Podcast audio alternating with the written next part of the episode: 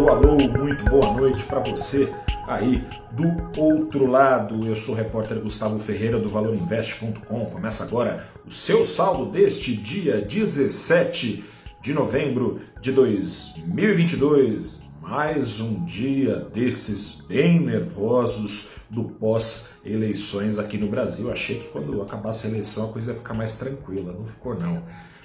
Seguinte, minuta da PEC de transição, que foi entregue ao Congresso ontem pelo vice-presidente eleito, Geraldo Alckmin, confirmou expectativas negativas do mercado, propôs aumentar gastos necessários de fato para acudir os mais pobres, mas não deu garantias de que ao longo dos anos o balanço entre despesas e receitas do governo estará equilibrado. Nessas condições, a sensação de risco fiscal foi crescente entre os participantes do mercado por quase todo o pregão dessa quinta, quase todo, porque na hora final do pregão essa sensação foi se reduzindo repentinamente e a bolsa se afastou bastante das mínimas do dia. Duas notícias corriam nas mesas de operação, uma delas o ex-ministro Guido Mantega, marcado pela sua gestão durante o governo Dilma, ele renunciou do posto de integrante da equipe de transição. Você vê os detalhes no valorinvest.com. Você vê os detalhes também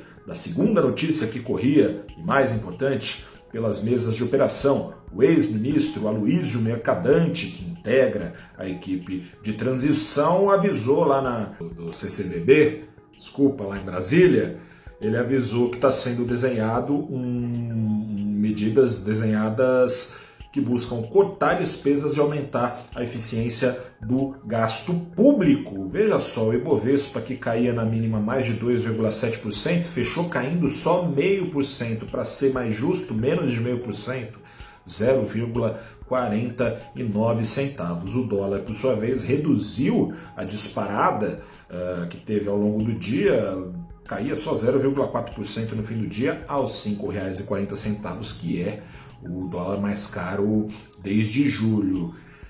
Seguinte, antes do incêndio começar a ser apagado, não era só a PEC de transição que pegava. O fogaréu era alimentado por novas declarações do presidente eleito Lula. Questionou ele o seguinte ontem, essas frases talvez você tenha visto por aí, estiveram nas manchetes dos portais para todos os gostos nessa quinta-feira. Aspas. Vai cair a bolsa? O dólar vai aumentar? Paciência, o dólar não aumenta e a bolsa não cai por causa de pessoas sérias, mas por conta dos especuladores, fecha aspas, assim disse o presidente eleito para a República. O problema é que Lula tem a perder. Quanto mais cai a bolsa, quanto mais suba o dólar. Salvo volatilidades passageiras, bolsa em queda reflete empresas gerando resultados piores e, portanto, menos empregos. Uma das causas, dólar em alta eleva juros, aumenta os custos de produção, custo de operação das empresas. Mais importante, câmbio caro implica inflação.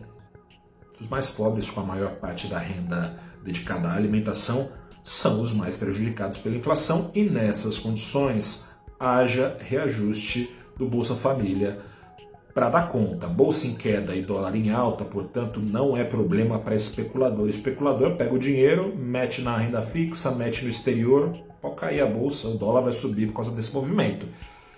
Esses aí encontram refúgio, enquanto os mais pobres não, né? Muitas vezes estão até desbancarizados. Bolsa em queda, dólar em alta, portanto, pode afastar Lula de seu objetivo número zero. Qual que é?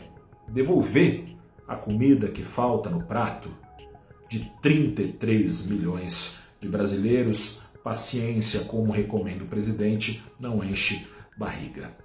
Boa noite para você, um grande abraço, até a próxima e tchau.